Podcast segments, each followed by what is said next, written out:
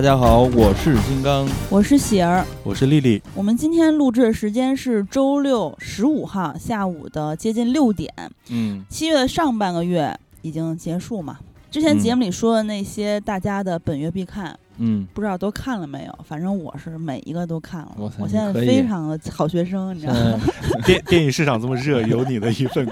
功劳。而且昨天我是马上去赶的那个《长安三万里》和《查案二中》。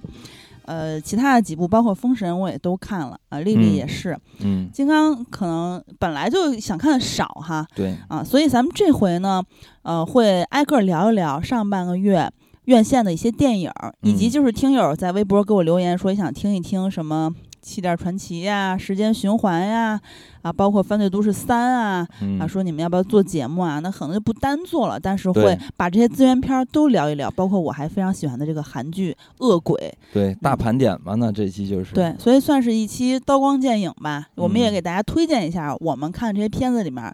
到底哎，是不是符合预期呢？那我这有话想说，你可赶紧说吧。我觉得必须得推荐《碟中谍七》啊！哦，我是刚看完，我真觉得太好看了。是吗？有一种什么感觉，你知道吗？有一种爷青回的感觉，就是好多年没有看过这么好看的好莱坞大片了。去年蝙蝠侠的时候，你也是这么说。对呀。我在看这个片子的时候，其实脑袋中也是有这种蝙蝠侠的感觉，不是说不是拿两个片子来做比较，而是说坐在电影院看好莱。莱坞大片的这种感觉和看蝙新蝙蝠侠是一样的感受，就是，呃，你看那个新蝙蝠侠，包括碟中谍七啊，我觉得他们俩都是对我来说都是有一点很复古的感觉，就是新蝙蝠侠他他是就是百分百的复古嘛，因为它就是那个黑色电影嘛，但是碟中谍呢，我觉得它也不算是复古，但是它好像是有一种。咱们两千年或者是九十年代看的好莱坞的动作大片那种感觉，这片子拍的多稳啊！我去年看《壮志凌云二》的时候就非常激动，但可惜没有在大银幕上看到。《碟中谍七》呢，我跟丽丽都看的首映礼，对吧？所以稍微早一点点儿。呃，昨天呢，萌姐、小胖他们去看的 IMAX 场。嗯嗯，首映礼我是跟小戴一块看的，没跟丽丽一块看。我个人是觉得没有达到我的预期。然后录之前，金刚和丽丽非常的惊讶，说我们觉得非常好看。哎，你们为什么这么喜欢？你先说说你的这个反方观点吧，我们都不理解。之前录之前说我们这方这这期是 battle 是吧？因为之前那一期的呃月度观影指南里面，我。特别特别期待《碟中谍七》，我觉得可能是期待过高了，因为我期待到把他所有花絮全给看了一遍，然后也节目里也说的很详细啊，就是他骑着摩托冲下悬崖那段实拍到底有多震撼，多么难做到，以及当时现场的跳伞教练、导演、摄影师真的是快尿裤子了，包括这个电脑前的我，嗯。我我对于就是阿汤哥的这段实拍在电影里的呈现，依然觉得很震撼。其实，呃，甚至我觉得像是一个极限运动纪录片儿，不像是电影了。对，没有玩的特别花里胡哨的东西。对，呃，以及就是按精彩程度排序那三场大动作戏啊，第一名就是这个骑摩托车冲悬崖接跳伞，第二名我个人认为是那个火车垂直坠落在车厢里那场戏。首映礼现场他有。做了那个车厢的一个小的实景的还原，我还吊着那个扶手在那儿，嗯，我看看到你发的照片了几下，小戴帮我拍的。呃，他其实吊起来，我的那个虽然练过田径，举过杠铃，但是我的臂力一直不太行，所以我没法悠。以及就是他吊在那儿的时候，嗯嗯，就是派拉蒙他设置的那个场景，他是有照相机的，他让你往上看，就是体现他那个垂直感。我当时还心想，哎，往上看的话，我显得我本来就胖，显得我脸更大。然后，但是也无所谓，反正就人家让往上看，我就照几张照片儿在那儿。然后之后呢，我觉得第三场戏就是那个罗马街道的追车戏。哦，那也太有意思了。呃，那个追车戏其实之前看花絮里面也有详细的介绍，但是我在节目里没有怎么说。其实那段追车戏的拍摄难度也是挺高的，因为。呃，罗马交通情况是非常非常复杂的。他们这场戏是完全根据城市道路去设计的追车场面，而且当时阿汤哥是戴着手铐的这么一个情况。嗯，他那个实地呢，它有很多鹅卵石，所以道路也让驾驶有很多不确定性。改装后那辆菲亚特五百在首映礼现场也有，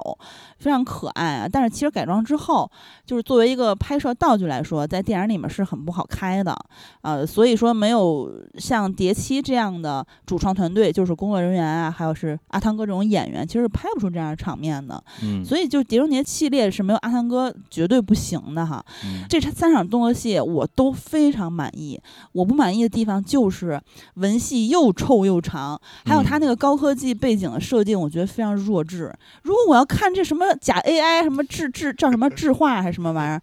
那我为什么不去看《黑镜》第六季啊？虽然《黑镜》第六季口碑也不如以前了，但是那里面的。才是真正的所谓的高科技以及一些软科幻的什么设定点。太容易反驳了呀！说你说，还有就是正式进入正片之前，我那块儿就快睡着了。嗯，我一直等着那个导火索片头，然后以及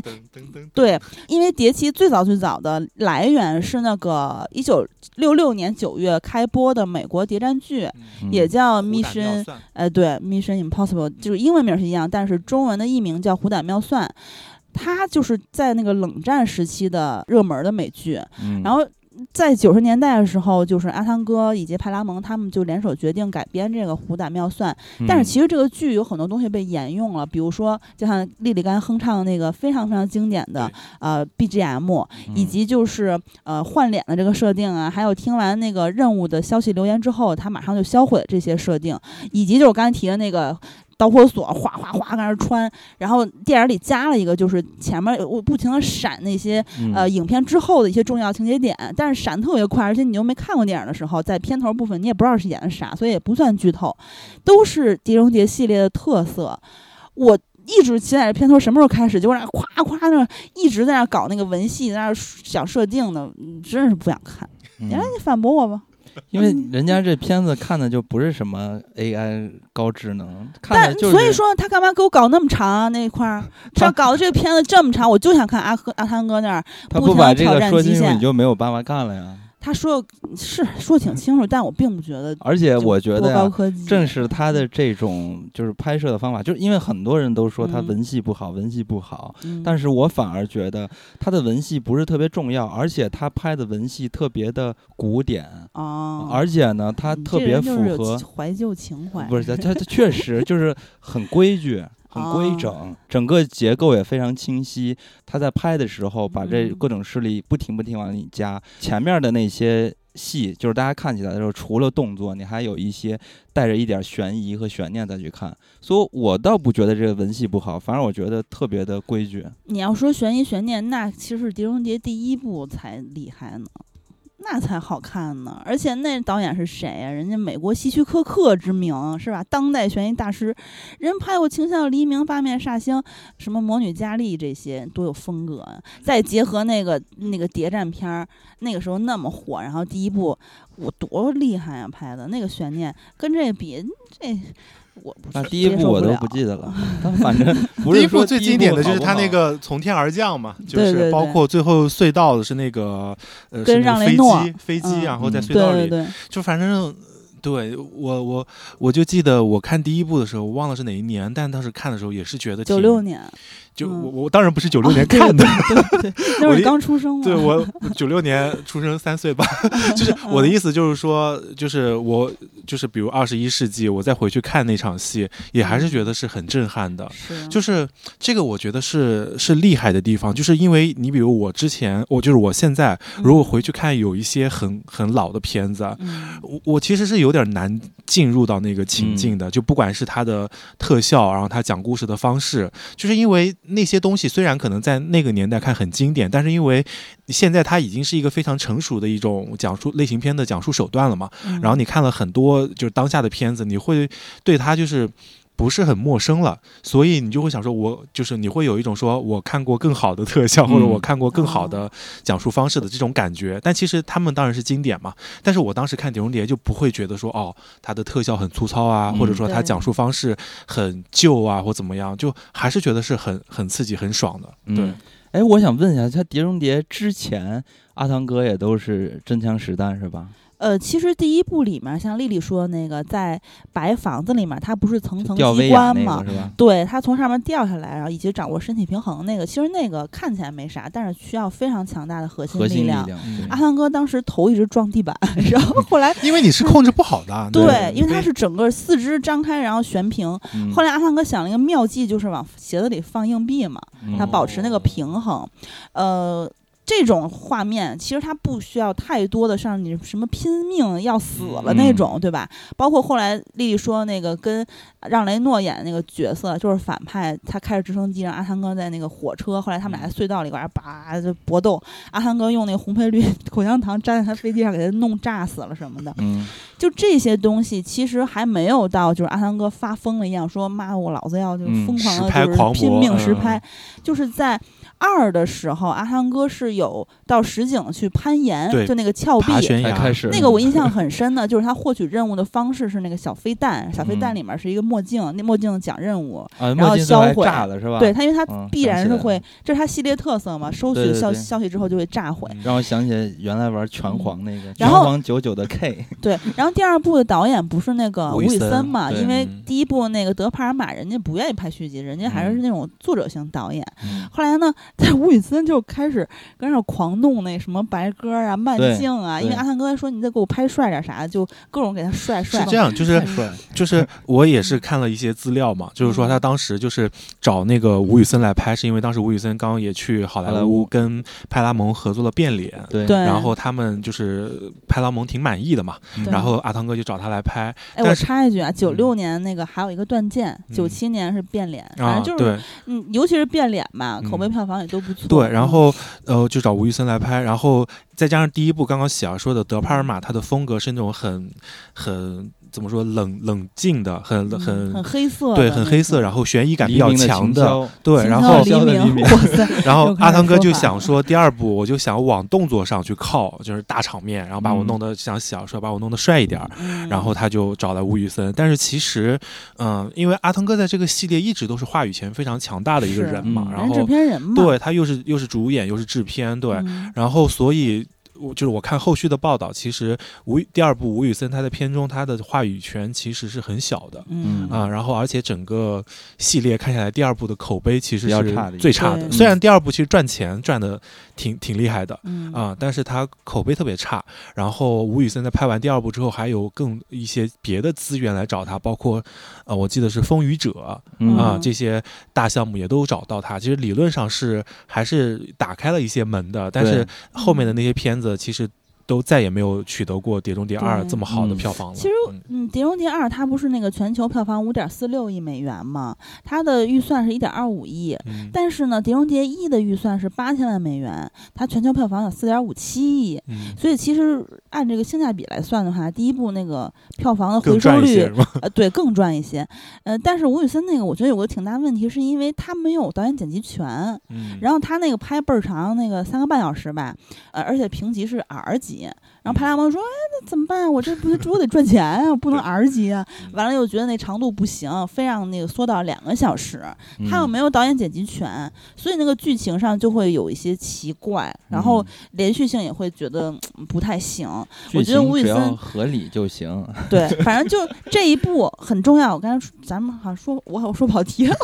这一部很重要，就是说摩托车追逐那块儿嗯就是实拍了。阿汤哥嗯已经开始就是发疯了，对 然后而且当时吴宇森就说他有一个画面也很经典，就是那个匕首差点插进他那眼珠子那块儿。嗯，吴宇森说：“哎呦，这个时候得用真刀才行啊，用真嗯匕首。阿汤哥说：“好好好。”然后就开始拼命，特别高兴。阿汤哥可以。然后碟三的时候也有非常经典的场面，就是在那个上海的高楼大厦嗯之间悠来悠去。对，就跟人猿泰山一样，而且他有一幕是从那个斜角的那个大楼顶侧那个斜点往下滑，就很容易想起成龙的《我是谁》嗯。其实《嗯碟中谍》经常就会有一些画面让你想起成龙大哥嘛，嗯。啊、然后反正成龙大哥对好莱坞影响也是非常那什么的，他也不是都是实拍嘛，对吧？嗯碟中谍三》的这一块儿其实不是实拍，他是在那个绿幕搭了巨高的那个高层建筑，然后嗯。然后就是用那个特效弄成那个上海大楼。嗯，但是就是已经从二开始，阿汉哥已经开始追求实拍，以及就是发了疯了要搞那个特别夸张的，比如说什么爬迪拜塔啥的嗯，要当美国的成龙，呃，对，就是这个跟阿汤哥他其实后来就是他自己也慢慢的就是开始对这些什么极限运动啊这些他就是开开飞机啊，嗯然后攀岩啊这些他也开始感兴趣了，所以他就是疯狂的往片子里加这些，就展现嗯 自己魅力的时刻。对，你看《蝶七》里面那个跳伞教练啥的，都是很顶级的、很专业的人士。然后阿汤哥也是拍《蝶七》的时候又拿了一堆证儿。反正就是所有人都在看完四五六之后吧，就说嗯。阿汤哥已经是跟特真正的特工一样的存在了，嗯，就是真正特工能办到的事儿，他也能办到啊、他会的太多，以及他是就是极其专业的水平的，不嗯是说我这儿就为拍戏而已。就跟咱们之前说，咱们国内的一些那个演员，张震拍那个什么对《一代宗师》对对对对对，然后包嗯括彭于晏啥的，他拍完那个打拳的电影跟那个？对激战嗯，完了他那个吃完饭出来挥拳啥的，就是他没有说拍完这个就算了，嗯他还是把这个延续成一个爱好，或者说他还记得这些东西。阿汤哥就是。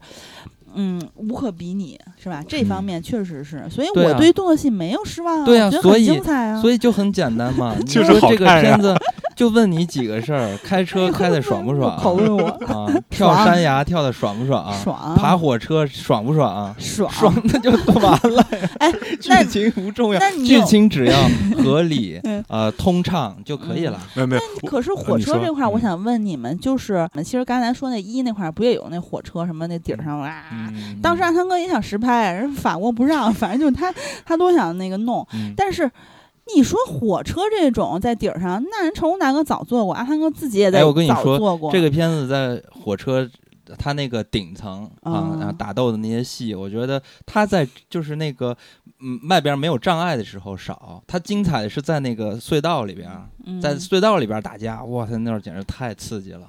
嗯，就我觉得爬火车顶上。我觉得刺激的就是，当然在火车上跑，你说的那个成龙也拍过很多啊嘛。嗯那你现在如果他真公交车成对，就如果他现在真的再再再能拍出来这种很。很很牛逼的片子啊，那好不好看？那也好看所以我觉得是是不妨碍的。然后我觉是觉得不新鲜。啊，对啊，但是比如说那跳伞那一块儿，那嗯都是大石头新不新滋出来，那真是容易死人的。你说你在哪儿见过？你就火车上那个也容易 我觉得新不新鲜不重要，关键是刺不刺激，爽不爽。就我觉得，哦就是他们在那个，因为他最后那个不是就是已经掉下那个悬崖了嘛，然后一节往下呃一节一节往上爬，那个那块儿我那个很刺刺激啊，对，然后他们就抓着那个栏杆，然后那个嗯眼看着那个钢琴就要掉下来了，那个嗯我真的，手都攥紧了。但你说那《神秘海域》也有之类的吧？很多片子也有啊这种啊你给我。道歉，谁要跟《神秘海域》比呀？什什么烂片儿？不是，那我说那游戏里，好像就是说好多好莱坞大片都有在这个火车里，比如说垂直下坠啊，搁那飙来飙去，哎，游来游去，或者飞机下坠，然后。当然了，我虽然说这么多，但是我对于那场戏我还是觉得很精彩，要不然我不会跑那场景里嗯还去拍张照片儿去，我又不是对吧？我现在连朋友圈都不爱发。他这片子还是嗯把这些动作戏，虽然他不是说，因为现在也确实很难，你说真搞一个大家没见过的，也不可不太可能啊。，啊就是你电影没见过，你游戏也各种各样全都见过了，哎嗯，游戏啥都有，对吧？嗯，所以说他只能说是在这个拍摄上，然后还有在一些细节上，就不停的给这个主角增加难度。你看他第一场的那个大的动作戏，不就是那个黄色的菲亚特五百那驾驶小车，嗯，然后包括还有前面的开着那个没有门的宝马那些车，嗯他你看他在里边不是就是加了很多那种戴手铐的嗯戏，就是你单手操作，嗯然后还要男女交换，嗯，就是这种反手，对，就很很有意思。他就是在这个已有的基础上，然后嗯试着想一尽一切的办法去增加这些难度，增加挑战。对到了最后，火车的那个就一层层往下掉的时候，我就心想说，掉一节儿应该够了吧？结果又来一节，嗯不是两节还不够吗？再掉一节啊，对这块儿我觉得比较妙的是，他每掉一节的时候，他面对的呃困境是不同的，他需要嗯设置不同的细节。就很他这块儿我觉得设置的是很好的。我觉得是，嗯就是其实刚刚你们说的吧，其实我觉得都没有问题。然后就是 你说剧情，嗯正刚说就自己就玩儿就完了，呃，对嗯，剧情重不重要？我觉得剧情当然重要嘛，但是就是我我是觉得说《碟中谍七》，我为什么觉得好看，就是因为我嗯觉得。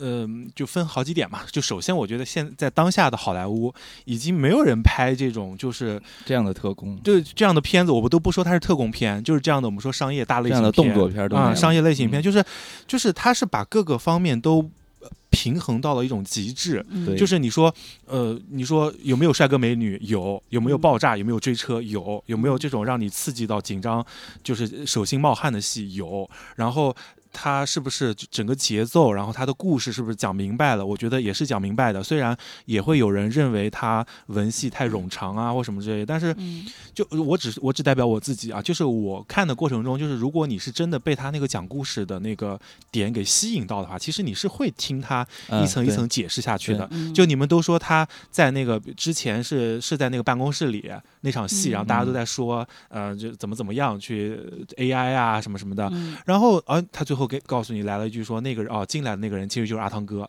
对吧？他其实嗯一直潜伏在大家中间听大家聊，对吧？然后最嗯后他说，那个人报警了，说你要怎么出去？哎，他戴了一个头套，假扮他啊，出去就很有意思。对啊，这些都是很有意思的点。但你说它很新鲜吗？也不新鲜。，你说这都是系列经典的你说操作。你说戴头套，这不是第四部就是刚出来的时候，大家都已经震惊了吗？说啊还能这样，就是我戴个头套就假完全假扮另一个人，对吧？对他第一部其嗯实就沿用了那个剧集的设定，就是头套那个。对啊嗯，然后包括你说什么跳火车啊这些东西，跳悬崖，他在第六部还是第五部，他连嗯飞机都徒手爬飞机都干过了。那你想说我跳火车能有徒手爬飞机刺激吗？好像也没有。但是嗯，就是它整个看下来是让你觉得很很连贯、很完整，然后同时嗯就是你想看到的东西，它一定是有的。但你嗯说它这个点儿能不能就是就像你抖包袱一样，能不能成功的翻上去？还是说，嗯，它能够超出你对于它的预期或怎么样？它难道它真的拍的跟速激一样？说我操，我 开个车冲上火箭嗯冲到天上去了，嗯那也不现实了。观影指南里我还说，就是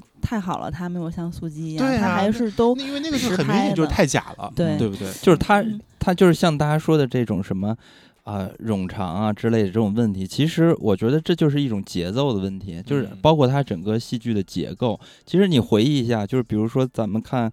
像《碟中谍》一和二，就那几年，九十嗯。年代到两千年初这段时间的好莱坞大片是什么样的？但是现在的像这种拍法就很少了，现在就是不停的堆那些大的戏，嗯，所以就出现了《速度与激情》这个，你一直都觉得说，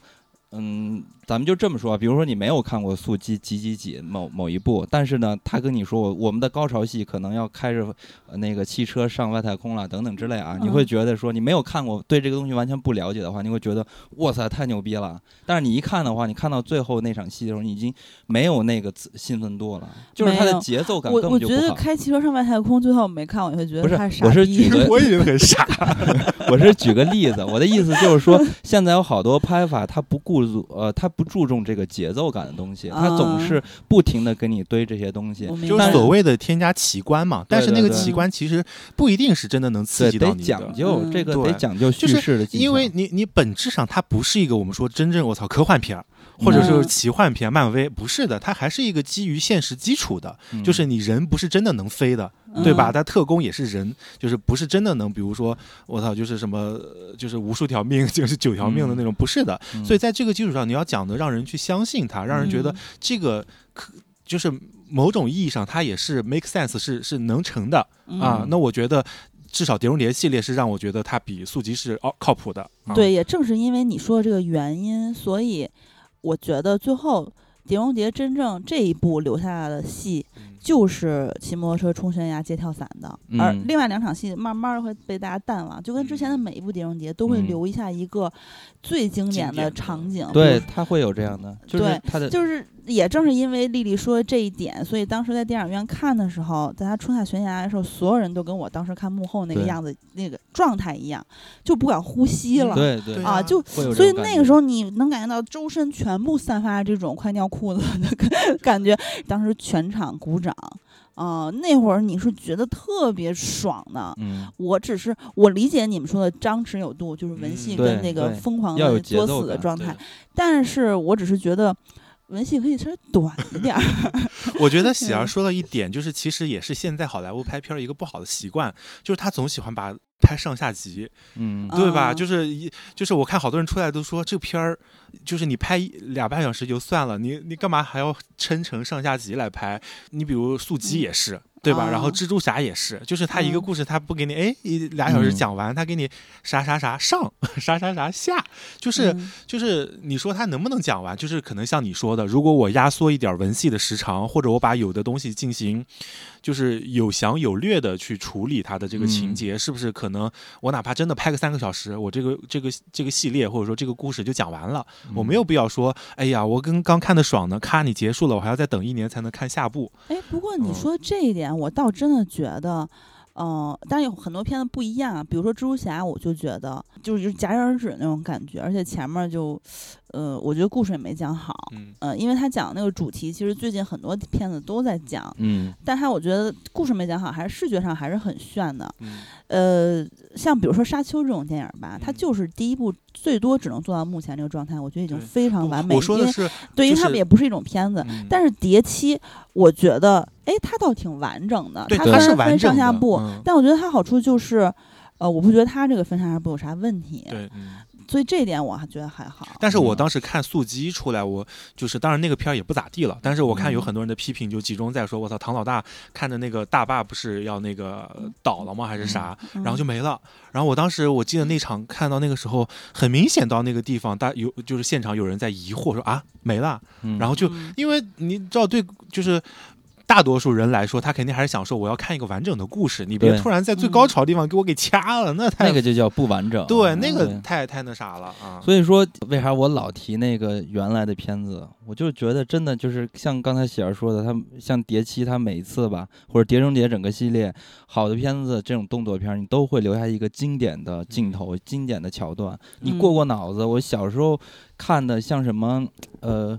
空中监狱嗯是吧？勇闯夺命岛嗯等等之类的，就是我现在都忘不了勇闯夺命岛的时候，当时指挥那个飞机过来轰炸的时候，哇塞，哇，就你你知道那种喜那我也不知道，可能我那种年纪小，就激动死了，就感觉我就跟那主角一样。嗯然后看了看这回的碟七，就是真的我也有这种感觉，我特别喜欢他当时。带着那个滑翔伞是吧？滑翔翼、滑翔伞，就飞下来的时候，他不是有旁白嘛？嗯就说了很多你要付出的东西等等之类的。就这种可能很多人会觉得，哎呀，别说了，别说了，快演完吧，或者怎么怎么样，我不想看这种。但是我就会，我就觉得特别的兴奋，你知道吗？我就感觉嗯这个人好像不一样了，他被神化了，他在我眼里哦变成英雄了。就是这种感觉，我喜我原来看九十年代的像阿诺的一些动作片儿，嗯全部都是这种感觉，我都现在都忘不了。像那个，呃，真实的谎言里边坐着那个 导弹就飞出去的人，就在飞机上。嗯就是嗯我我觉得那种时候是我当年看这个动作片最美好的一个怀念，但是现在就真的没了，没有人这么拍了，嗯大家都去拍奇观了，对，嗯就是所以说然后碟中谍让你又有这种感觉。对，所以说我看完这部电影，我就就说嘛，爷青回嘛，就这种感觉。阿汤哥不是就是六十一吗？今年对，呃，因为《夺宝奇兵》之前不是也上了新的嘛？嗯啊，哈里森福特是八十岁，嗯阿汤哥看完之后大受震撼，就是大阿汤哥就是说我大受振奋什么之类的，说我也要拍到八十岁不止嗯不休什么的。嗯，呃，这个我倒真的是非常期待的，因为虽然他六十岁左右，但是在大荧幕看的时候，他整个人那个状态，可能是嗯由于在修炼这些极限运动以及他的体嗯能太牛了，所以你看不到一点老态。就这个，嗯就又让我想到《极速追杀》，好像最近老是不小心提到《极速追杀》，因为就是弩哥那个状态。我个人认为真的不行。我现在哎看，觉得我看弩哥，你说的是就是那个基努里维斯基努里维斯，就现在嗯对我来说，看努哥不如去看《犯罪都市三》的马东锡。哎，其实你要说 嗯基努里维斯，我其实我最早认识他不是在《黑客帝国》，也是啊在他九十年代末的时候拍的动作片嗯《生死时速》，也是啊有好几部。我永远都忘不了他爬在那个火车铁轨下拆炸弹的那个画面，嗯，就是这都是那个时候的动作片给我带来的，对太刺激了。现在真的看不。其实我的意思是，像弩哥这种自然的衰老，以及就是你能感觉他动作变迟缓了，是很正常的。本来他也不是像阿汤哥在这个运动方面这么专业的，因为嗯他那个系列之前金刚他们也都说了，身材保持也不行。他不是跟碟中谍一系 列的这种。我记得网上还有一些基努里维斯的，就是那些梗图，就是拿他做成表情包，就是有点像是什么，不知道阿弗莱克就是拿着一杯咖啡，就是嗯生无可恋的那种感觉。对我觉得，我觉得基努里维斯的状态也很像啊，但是阿汤哥不一样，他就是一个偶像。他就是一个真的就是你往那一站，我操，他就是你你感觉他的眼睛就在放光那种感是觉。所以我当时看的时候，那个片中那场就是在机场那场戏，我当时想说，我操，这是 bug 呀！我说这不符合常理啊！就那个女主角居然就是、没有听他的，跟他跑，就没有相信他的话，嗯还是就是继续做自己的这个女飞贼。就是我想说，没有一个人能拒绝阿汤哥的。我 对，那我的意思就是说，他这个状态不同寻常，嗯就像嗯弩哥那种倒是就是挺正常，也不是说人不好。嗯，但是他这种状态就是不同寻常之外，又无人可比，所以嗯。我期待他能演到八十岁，以及他之后也不用说非得再怎么拼命去作死，但是他一定自己就会有这么一个要求，你一定能嗯。看到更多的这种对，实拍的厉害场面，嗯。所以这点我是非常满意的。嗯，但是还有，我突然想到一个不满意的点，我又 又想到了，就是我对于那个谁，呃，丽贝卡·福格森下哦线强行下线非，常不高兴，嗯因为我很喜欢她。嗯。然后新的这个海莉演的这个角色就是丽丽说的女飞贼，那你要这么说，我也不太感冒啊，那我们都不满意，因为她真的就是 很有魅力啊，因为 这个还太美了，对，她是第嗯。五部出来的，对吧？对我记得当时第五部就是在宣传的时候，就是把她做骑着摩托车大大亮点，就是大长腿，然后这种北欧的女演员那种，我操，身子又高，嗯，然后嗯。气质又好，就没有人不被她迷住的。对嗯，对，所以这一集确实有点强行下线的意思。嗯。嗯，下的有点早，对啊关键呢，你另外的这个飞贼，主要是外貌上没有丽贝卡好看，就是就主要他的嗯，也不是说外貌，就是嗯魅力，我个人觉得个人两个人风格不一样，对，完全不一样。贝卡太特殊，因为我没有看过，就是他演的那个特工卡特，就漫威的那个嗯剧，嗯就对我可能以前对他演戏其实没太大感觉。我这一部还有一个就是怎么说小私心或小遗憾，就是我觉得这一部的那个就是白寡妇戏份儿也有点少，哦就我也特别喜欢她。对她长得哦挺特别的，她很好看，而且她其实嗯演技特别好的。就是我可以给大家安利一个片叫《女人的碎片》，我不知道嗯就是是哪一年嗯奥斯卡就是入围的一个片子，她其实提名了影后。就你别看她好像觉得长得好漂亮，是不是花瓶？不是，人家在那个片里演的特别牛逼。哎呦，嗯没看过，真的，你们可以看一下，叫《女人碎片》。对，嗯，所以我就觉得这这一部确实好像有一点在。我我我不知道是有点强行换蝶女郎的意思还是啥，嗯然后导致那个福格森强行下线，然后那个白寡妇又睡了 睡了半大半集，就是。嗯，当当然，他嗯后面就是假扮假扮他，其实还是他演的嘛。但是就是嗯感觉他这一部好像发挥的有点少。对嗯对对，嗯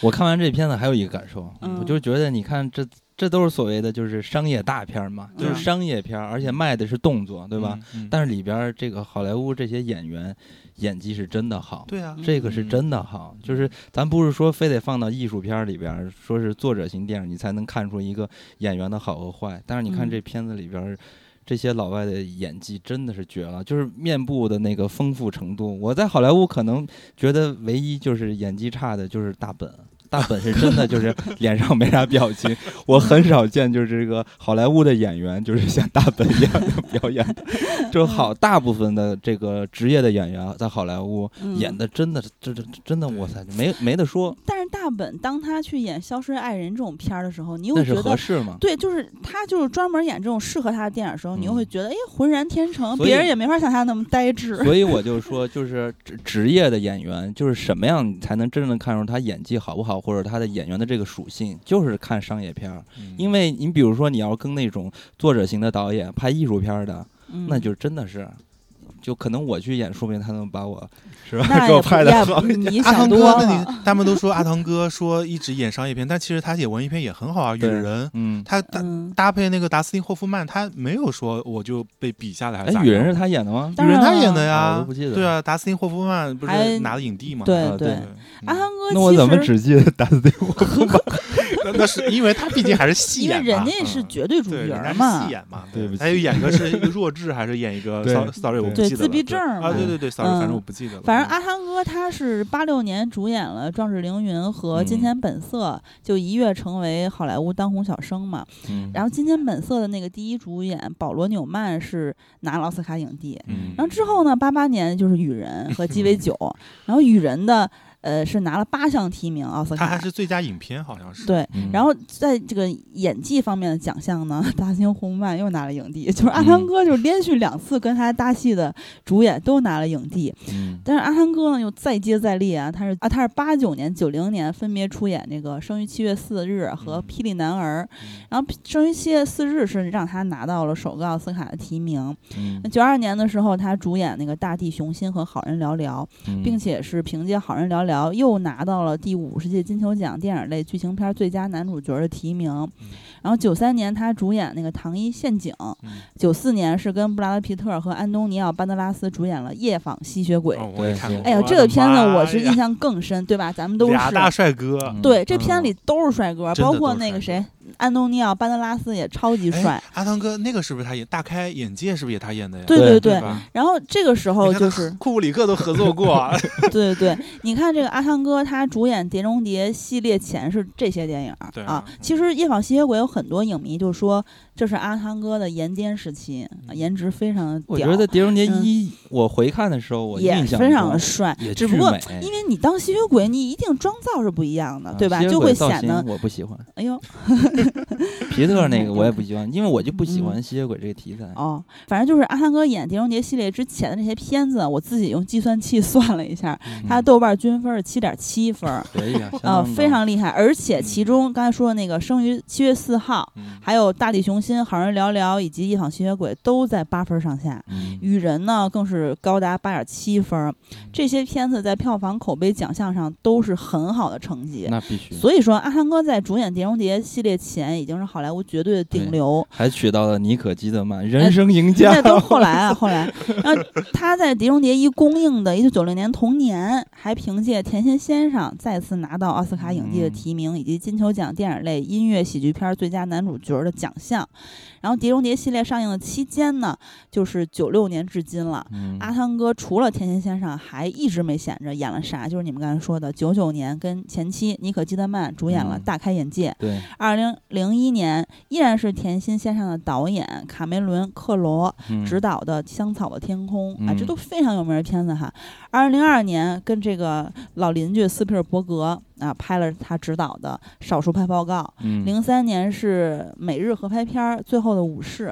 而且拿到了金球奖电影类剧情片最佳男主角的提名。嗯零四年是导火线导演迈克尔曼执导的《借刀杀人》，零五嗯年斯皮尔伯格又来了，是《世界之战》。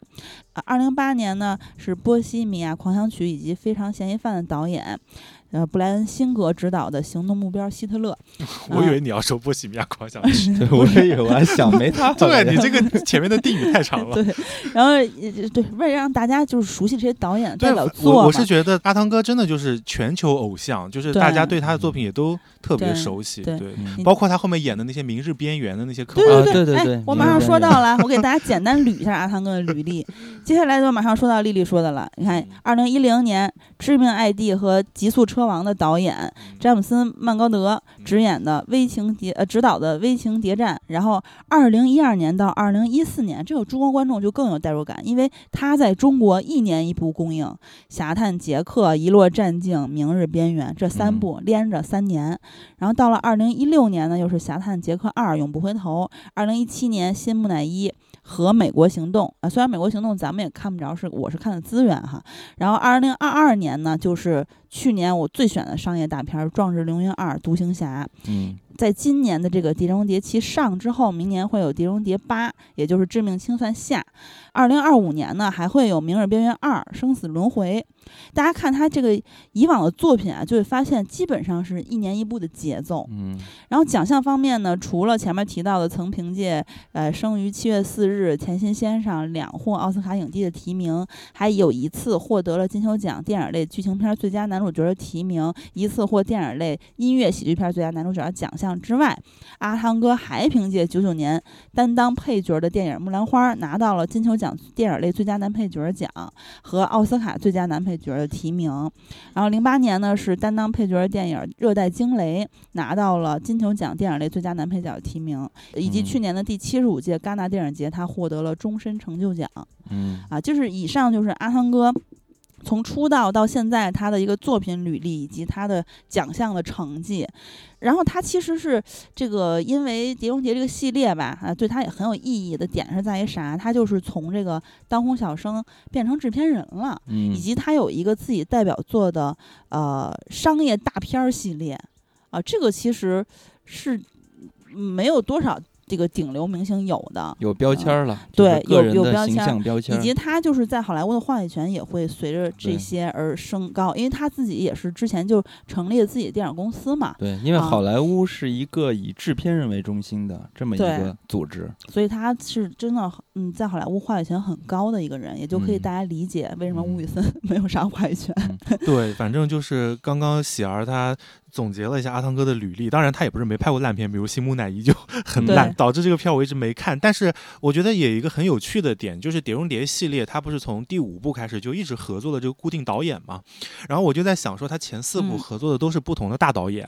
然后呢，这中间可能有各种各样的，比如分歧啊，或者有一些不太愉快的地方。但是从第五部开始，应该是就是这个导演跟阿汤哥之间，他们应该的合作是很默契、很愉快的。嗯，因为这个导演他之前是编剧，他还拿过奥斯卡，之前是编剧。然后他跟嗯阿汤哥不仅有《碟中谍》系列，然后像刚刚喜儿提到的《侠探杰克》啊，嗯什么《明日边缘》啊，然后《新木乃伊》，他其实都是编剧，所以他们中间应该是在就是。应该是在合呃合作《碟中谍》之前就已经产生了这个默契，然后这个导演呢，可能也是就是比较就是。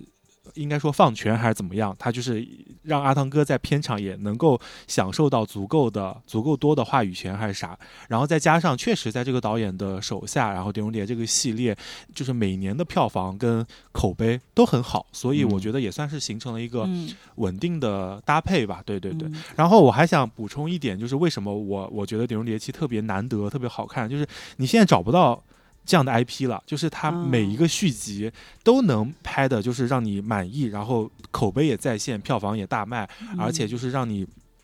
就是不会让你很失望，没有了零零七没有零零七反复是那个换人，对吧？然后《谍影重重》它虽然前三部确实是一部比一部牛逼，第三部嗯简直是我操巅峰，真的是特别嗯牛。但是第四部哎也换人了，嗯然后第五部虽然不烂吧，但是到现在其实也都没有出来。所以第五部离现在已经七年了，很多年，嗯。对，然后所以你像更别说其他那些大 IP，尤其是比如国内前段时间上映的《速激》啊，然后《变形金刚》啊这种，其实理论上他们的 IP 体量是更大的，但是其实也嗯。就可能及格线左右的一个嗯。正常的爆米花片儿，它不会让你觉得像是就是《碟中谍》系列，它是一个经久不衰，而且每一部都是能拍的特别好的这么一个系列，其实是很嗯难得的。这也是我为什么觉得说，就是这样的片子是且看且珍惜的。对，而且我还想起来，就是那个《王牌特工》，近两年的那个英国特工，嗯。但是他，你看，二零二一年那个《王牌特工对缘起也不行了嗯啊，反正就系列它不像《碟中谍》还是比较稳定的。对，哎，但是我想问你们最后一个问题，就是呃，碟七和碟四比，更喜欢哪一个？我都不记得四是啥了，你这么问太突然了。因为 在碟七上映之前，整个系列很多很多影迷都说，嗯，最选的是碟四。其实我个人也是对碟四印象更你先说碟四是哪年的吧？二零一一年的，就是咱们大学毕业那年。如果是二零一一年的话，那我肯定是要把碟期放到更高一点了，因为我觉得时代不一样了，然后碟期的意义可能和二零一一年对比来看的话，可能意义更大一些。嗯，但主要是因为我想不起来碟四。我觉得也是。那一部其实是有这个雷亚塞杜啥的，嗯我很喜欢雷亚塞杜。还有那个鹰眼吧，就是那个角色，啊，对对对对杰瑞米雷纳。嗯啊，反正碟四就是，如果大家不重温的话，可能只能记得一些经典的那些动作场面、啊。其实嗯每一部都是这样的。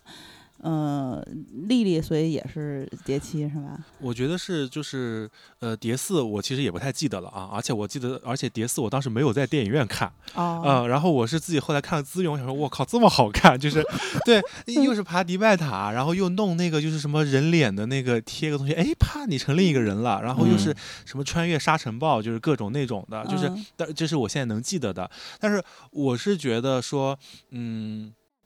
蝶四为什么大家就是很多人可能他有更深的印象，是因为在那个时候这些。某种程度上也是奇观的场景，对。于那个年代的中国观众其实是影响很大的，因为之前哪看过这些，没有看过嘛，嗯，对吧？然后再加上那个时候又是中国电影市场开始飞速蓬勃发展的时候，然后好莱坞还是好莱坞的时候，所以那个时候大家对于这样的东西一定是觉得很新鲜的，嗯，然后所以很多人才会觉得说这个第七部你觉得不新鲜了，好像几年前就看过了，但其实就像金刚说的，你时代是发展的，如果你。就是比如说过了很多年，依然能给你带来刺激感，或者说很很不错的体验的话，那其实它就是它其实就是在一个进步的状态的。嗯，对对，我觉得是这样子。但是最后再说一句吧，就是《蝶七》的票房还是很不好的，因为它现在才刚刚过一亿。嗯，你相比比如说《八角笼中》，虽然是上映比它多八天，但是有十三点四亿了。消失的他就更可怕了，是上映二十四天三十三点一三亿了。那嗯跟他同天上映的《查二中》都没有比他票房少多少，都已经到了八千八百四十二万。所以说，所以说这个不太正常的。没有，我觉得只能说明好呃好莱坞大片儿在内地真的已经是失势了，就是他他不仅。不仅没有办法抵达下沉市场，连可能一线的观众也开始慢慢的对他失去兴趣了。我我不知道怎么说，就是大家都去看《碟中谍七》，也一定要去看。而且我觉得不只是好莱坞，就这可能还有一个现象，就是全世界动作片这个类型都开始走下行了，就是拍的数量也少了。我觉得还是观众的选择吧。所以这才凸显《狄仁杰气》很难得啊，所以爷青回嘛。对，然后其实再顺便说一嘴吧，就之前那个闪电侠，它也是全球票房都非常的。不好，而且它甚至已经成为了华纳一百多年历史上最赔钱的电影了。就是预估这个票房也是最终不太行。哦，你说到这个，我其实也想说，就是因为闪电侠它中间不是也反复补拍啥的嘛，然后那个主演也出现了一些舆论争议啥的。但是就是还是就是紧接着刚刚说的，就是为什么我觉得《碟中谍》很牛逼的，还有个原因就是他在拍的过程中，其实他也遭遇了疫情，他也遭遇了反复的补拍，然后这个片子它的成本也不断的扩大，它成本好像。已经达到了将近三亿美元，就是因为中间不停的你要疫情啊，然后隔离啊，各种防疫政策。我记得二零年初，大家应该都还记得爆出了一段阿汤哥片场骂人的录音。就是我不知道你们有没有印象，我是听到过的，就是网上流传出来，然后那个录音就是阿汤哥，就是就是用脏话哦，然后就骂现场的一些工作人员，说他们不好好遵守防疫政策。就是在当时，我记得其实大家就还是挺站在他这边的，因为确实那个那个时候，就是电影行业全球电影行业都受到影响，然后没法开工，你有有有有公开有饭吃都很难得了。然后如果因为你个人的原因导致了，比如整体的拍摄进度受影响什么的，那真的。就是是很大的一个问题，你的成本也要不断上升，所以阿汤哥他的发怒也是情有可原的嘛。我好像有印象，对吧？对吧？所以你就会想说，而且你像放在好莱坞，就像刚刚金刚说的，放在好莱坞，你知道。像这种大厂的大片儿，基本上都是提前一两年都会公布档期的。嗯，如果你但凡是比如说延档或者要补拍，那十有八九是说明你这个片儿就拍烂了呀。就是你要想办法去弥补嘛。但是你像好那个《碟中谍》，他经历了这么多波折，包括喜儿说的那个在罗马那场戏，那些景都是搭的，是在英国搭的一个景，他们没有成功去到意大利，因为去不了了，因为疫情发生了，所以他们就是你想搭景这个成本又上升了。对吧？所以就是不停的补拍，不停的延档，不停的再去就是缝缝补补吧，然后导致今年就是他延期了整整两年，跟观众见面，哎，还能有这么好的口碑跟效果，我真的觉得是一个就像他英文名说的一样，就是不可能完成的任务。嗯，所以我才觉得说牛，就是没啥好说的，就牛。那好，就是还是推荐大家去看吧，啊，因为票房确实也不咋样，啊，反正这个片子在近期。各个群里看呢，也是咱们听友最关注的一部电影了，因为它也毕竟是刚刚上映嘛，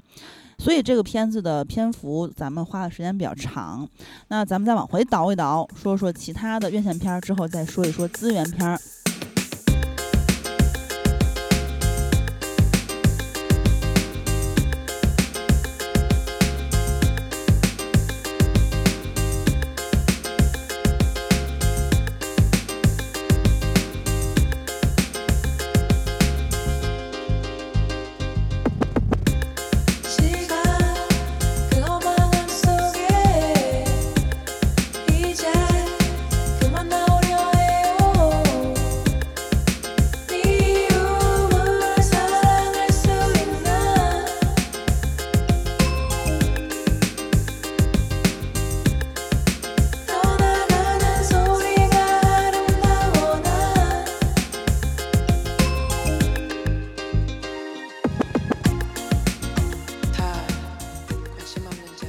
嗯、往回倒是不是就该说说《长安三万里》和《查案二中》了，是吧？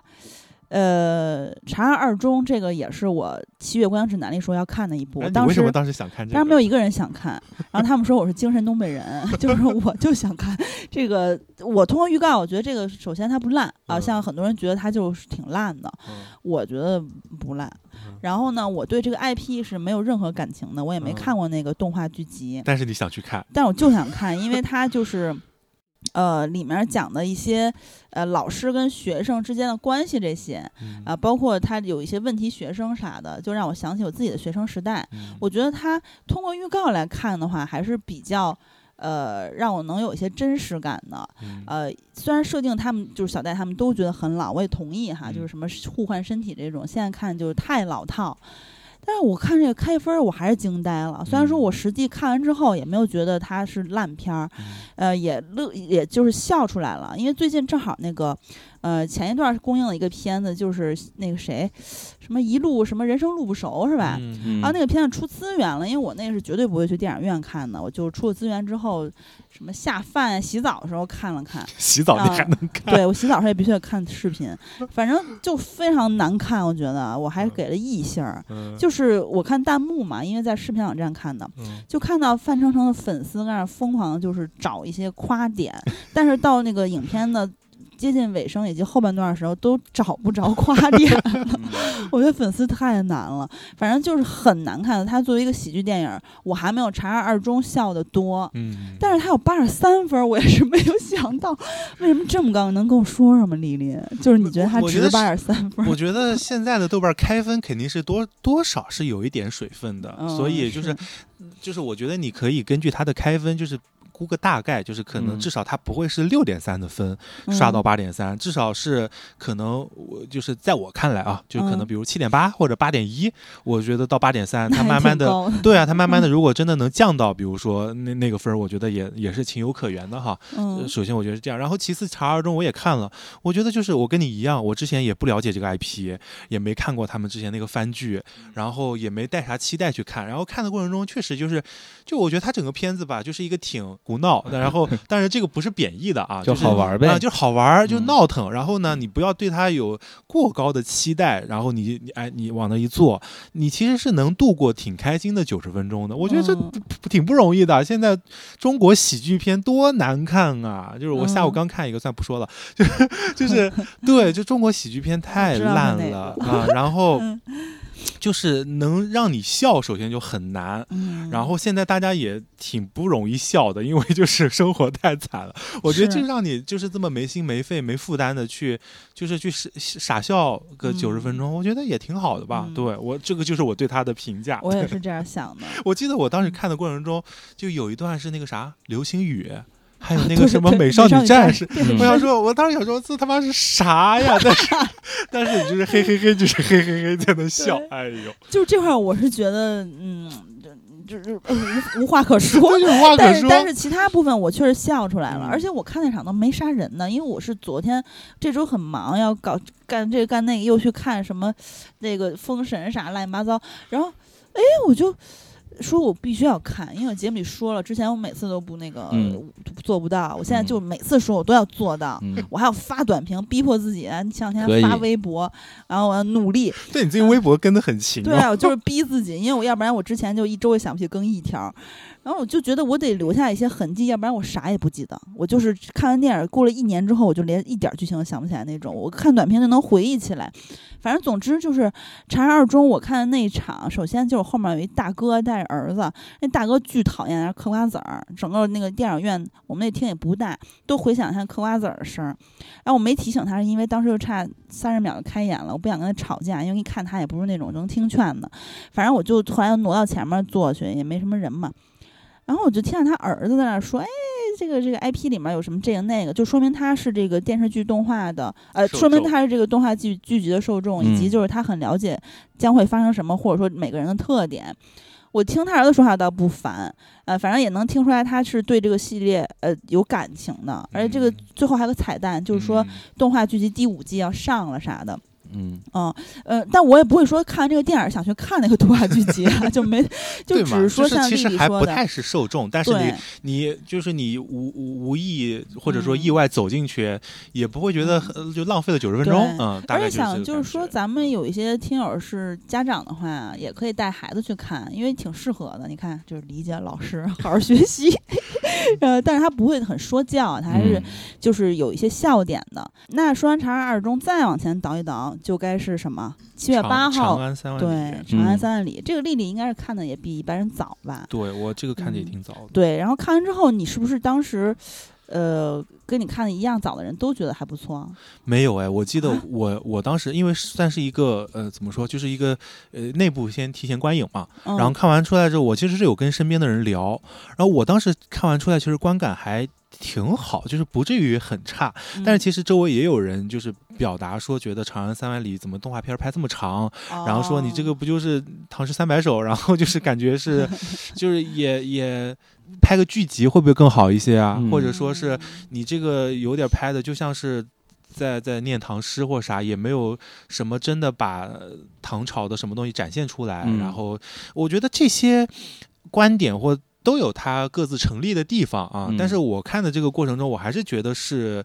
嗯、有被带到那个情境里面去。嗯啊，然后包括高适、李白，然后他的不同的嗯、人的他的那个遭遇，尤其是在当下的那个年代，你站在这个点回过头去看，就是历史中的一个一个嗯小点的时候，你你也会感慨说啊，好像真的就是，嗯、就是很多东西不是你能掌控的，对吧？你像李李白，我们都知道他就是现在就是诗仙远赴盛名，但是其实哎，他当时反而是一个就是有点郁郁不得志，然后不被重视，哪怕嗯当了官之后还是就是不被重视的这么一个状态，对吧？嗯然后他就想要去那个叫什么，呃，那个词叫什么出仕，什么就是、嗯对吧？然后但是高适呢，他就是反而是一个非常想要做官，想要去呃进进入仕途的这么一个人，但是呢，他可嗯能又那他不管们都想啊、不管是嗯才华或啥的，又不是那么真正的说被人赏识。就反正你你会去想啦，就是他好像是在讲那个朝代的事情，但其实也是在写当下的一些呃现象、一些东西。啊，对哦嗯，你是这么理解，我就是完全没往现在想。嗯我这个片子，呃，首先我特别喜欢，我会怒打五星儿，虽然、啊，真的吗？虽然又懒那个懒得标记，还没有发 短评，但是就是这个片子，我觉得是追光最好的动画，嗯没有之一。嗯、而且因为我个人是非常喜欢诗歌的，之前我们录那个把诗唱成歌那期节目。呃，小胖选的东西，他都看那个呃，这个一些诗集啊，或者嗯是一些这个日本作家的书比较多。呃，我当时就选的是，我记得就是中国古诗吧，七言之类的。嗯嗯啊，反正，呃，因为诗歌它非常的凝练嘛，对，呃，它意境也很深远，然后情感也情感也非常丰厚。我们那期节目里也有说，就是我觉得它是非常美丽的文字和语言，但是呢，就是有时候你会觉得有一些。呃，词句是有让人觉得摸不着头脑的。反正上学的时候有，我是就是很喜欢就琢磨它背后是啥意思，它这个诗是怎么回事。然后我自己就爱背诗，嗯，然后，但是我印象很深刻，就是当时有很多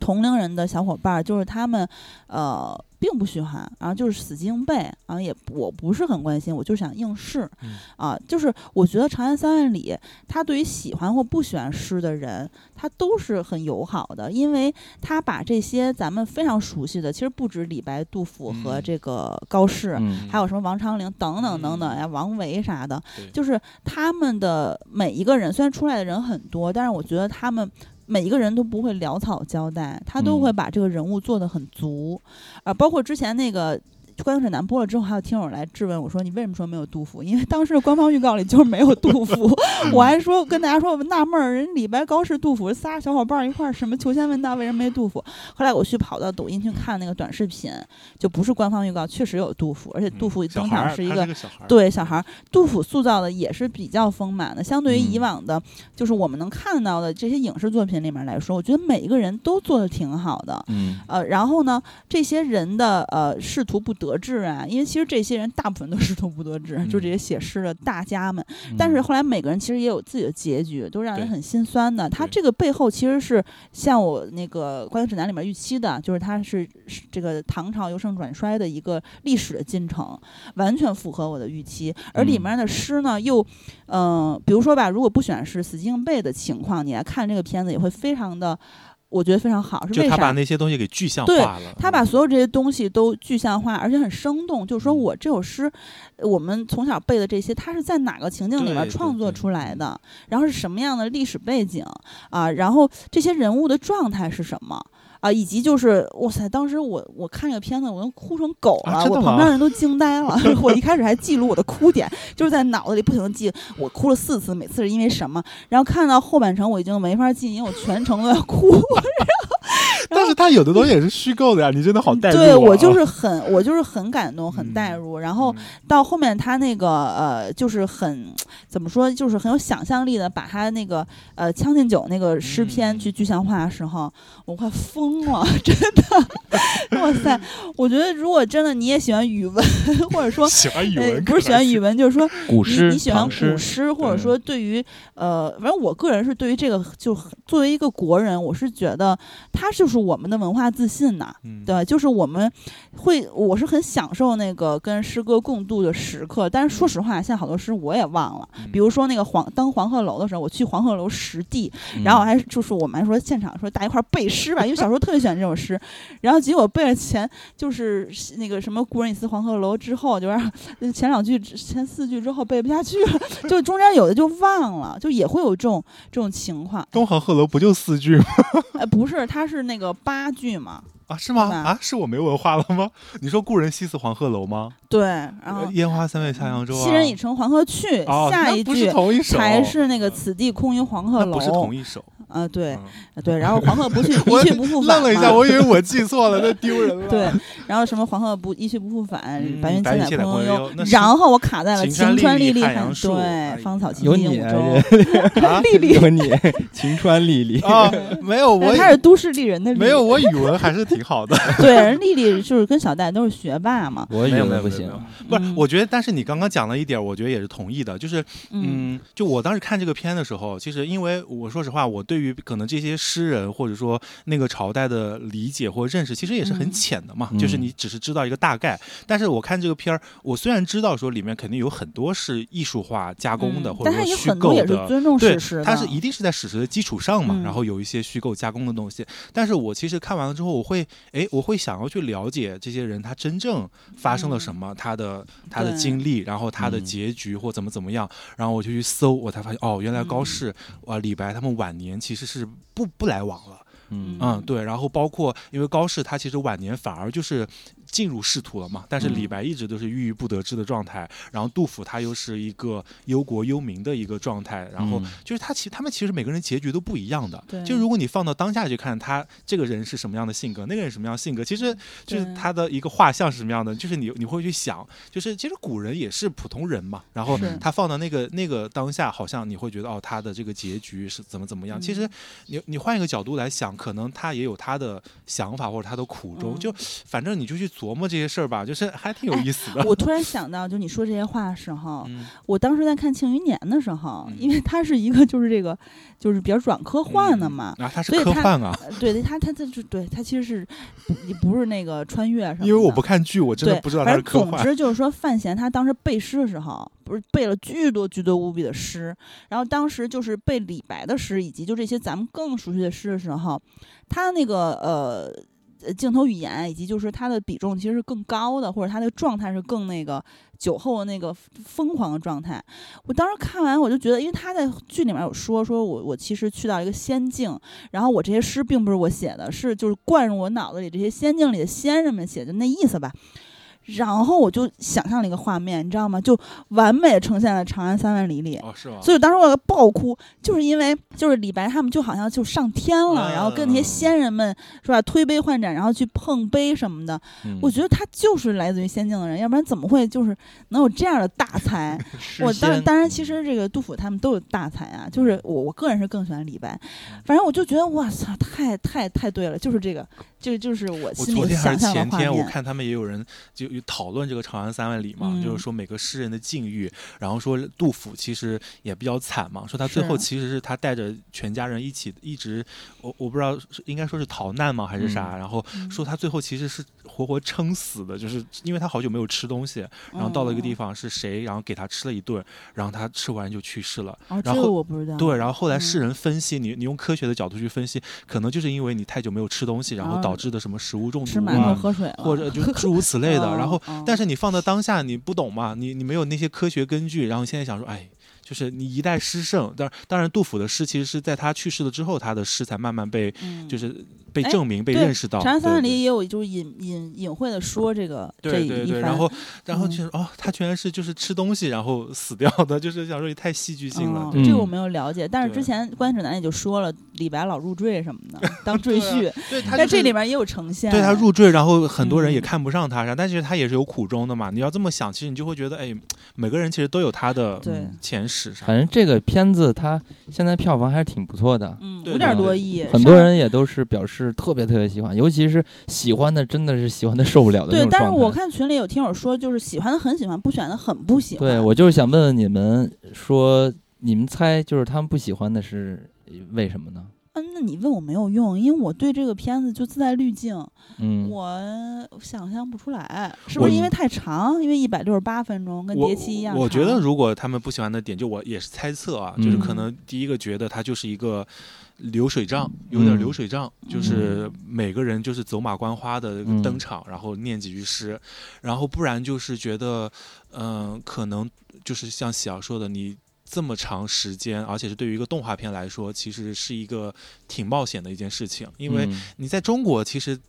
大家还是觉得动画片是给小朋友看的嘛。那小朋友嗯做、他做不了这么久，嗯对，然后这可能也是他们不喜欢的一个点，或者就是觉得那些真正诗歌所展现出来那些想象力的东西，其实呃动画也没有说把它呈现的很有优势或者什么样。当然这些都是也都是我的猜测我觉得很有嗯优啊势，，或者就是 我觉得人物也都不是走马观花。或者也有人觉得说，呃就是它是在另一个角度上的主旋律啊、哦，觉得这个片子，他觉得他是在鼓励大家去进入体制，去当官。哦我有很多啊啊有很多人是这么想的。真我的假的？我觉得我也看出来一点儿，就是因为他其实啊全篇一直都在讲说高适他想要去就是报效国走仕途呃走仕途。当然，其实嗯这些诗人都想报效国家嘛，但是李嗯白他就是一直想要去，但是他的才华又得不到赏识。不是，然后高，你看高嗯适老年，他又是成嗯功的进入仕途，他其实是唐代诗人中很少很少见的，就是他是有一个完整的一个这么一个履历，履历哎 履历的，对对对。应该哎我还想问好吧，因为就是这不就是事实嘛，对啊，是事实，但是你放到当下来看，他们就嗯会觉得说你是不是别有用心，某不不是别有用心吧？就可能在某种程度上还是在反映现在的这个呃鼓励大家，大家说还是要当官，还是要那大家有没有考虑，就是说在古代，比如说李白他这种商人之子，嗯就比如说我现在是一大款，嗯但我在现代我会很有社会地位，甚至我还可能跟权贵勾结嗯，对，那大家都会想要变成我这个大富翁。嗯但是在古代就是商人，对吧？就对对不行。对。那你你你，他们就这一条路、啊。所以李白他对于自己的出身，他也嗯一直很怎么说，就是很郁闷嘛。不是嗯我的意思是说，嗯，这不是说让大家走仕途，是因为古代没有大家想要报效国家，就嗯这一条路啊。嗯而且他们就认为，比如说我我不说别的，就说特浅的一层，我觉得我有大才，我世人也都肯定我有大才，嗯 那我一定想让我的就是 所学有用，对吧？嗯就是天生我才必有用嘛。然后，哎，那我这个我能怎么用啊？我是不是得走仕途啊？是吧？我去经商经的倍儿棒，跟我爸一样，那谁肯定我呀？觉得你也就是一商人。你这跟走这个什么公务员有啥？我不理解。我然个人不后我还看到一些评价说是把李白的形象给弄，就是他不再是大家想象中的一个说好像是恃才狂傲的那种，就是嗯诗仙，反而他嗯就是一个。呃，很普通的，然后我想当官儿当不成的这么一人家，就是这样，本来就是这样啊。李白一生就是这样。对啊，但是那可能这是你你想象中的李白，然后不是他们想象中的李白，他们觉得他们他们觉得这个片儿把他们想象中的李白就是拽到地上了。啊，啊那我觉得他们应该多了解这样祛嗯李白，去魅了。不要在那瞎幻想。这就是我其实知道这一切，还有包括他当赘婿，什么这些，就是在古代被人瞧不起的。他确实也就是就是没有钱了，然后当嗯赘婿什么的，他跟媳妇儿也不能说感情不好，但是他就就心思不在这上，他就是想要当官儿，然后也不顺我觉得，这个应该我知道这一切。也不会对他祛魅啊。那那那那我我不明白，哎，这个我每个还人想法都。不一样嘛。对，嗯，是不一样。很多人就是都知道李白这事儿，想当官嗯啥的，但可能李白他在大家的形象还是那个很仙嗯对，啊，哎，我不知道你们觉得《妖猫传》里的李白满意吗？那个形象，还妖猫传可以啊其，实我个人觉得还还可以。但是那种就完全是那种，呃，真人电影不是、嗯文学形上的李白，就不是嗯真实的。就像这个片子，我听你们的说法、啊就可能嗯给他落地的那种形象，他他不是嗯那个样子的，所以可能。你包括其实我还挺能理解这点的，就是因为我在看的时候，我首先从形象上我就觉得不像，对他不哦，选也有。人说建模丑的，也有，反正说啥都有。嗯其实我在《金刚观影指南》里面说不选他这个外形的时候，我就想到了，呃，新新新柏青还是新柏青，嗯，反正就是他演的那个李白。呃，虽然我对这个演员不是很熟悉，但我觉得，呃，我觉得挺喜欢的。包括《妖猫传》，我一直都说我挺喜欢的。我觉得他拍的那个大唐，也是我个人想象中比较吻合的。哇塞，好浮夸！我你说《妖猫传》吗？嗯，受不了，我觉得嗯，简直有点太过了。是有点浮夸，但是我可以接受，妖猫因为传它也算是。一奇幻好多人讨论争议的点是那那个张荣荣演的杨贵妃那个角色，嗯争议啊比较多。嗯对，杨贵妃本来不就是外国好，那咱们接着往下再说一说吧。嗯，好嗯，那其实七月上旬的片子，由于咱们之前节目里面已经详细的说过了八角笼中了吧？哎，说过了啊，没说吗？没说吧？哦，对不起啊，那啊我就是简单说一两句呗。呃，八，因为八角笼中现在票房也是非常高的嗯啊，只不过是现在又上的新片儿，可能稍微的这个讨论度低了一点儿，但是其实大部分人我相信也都看过了。呃，然后我个人嗯感觉，我看八角笼中的话，其实还是挺被触动到的，就是有一？对，就是有一说一，这个片子它，呃，因为是有现实主义题材嘛，然后我一嗯直都觉得这种东西呢，这种作品呢，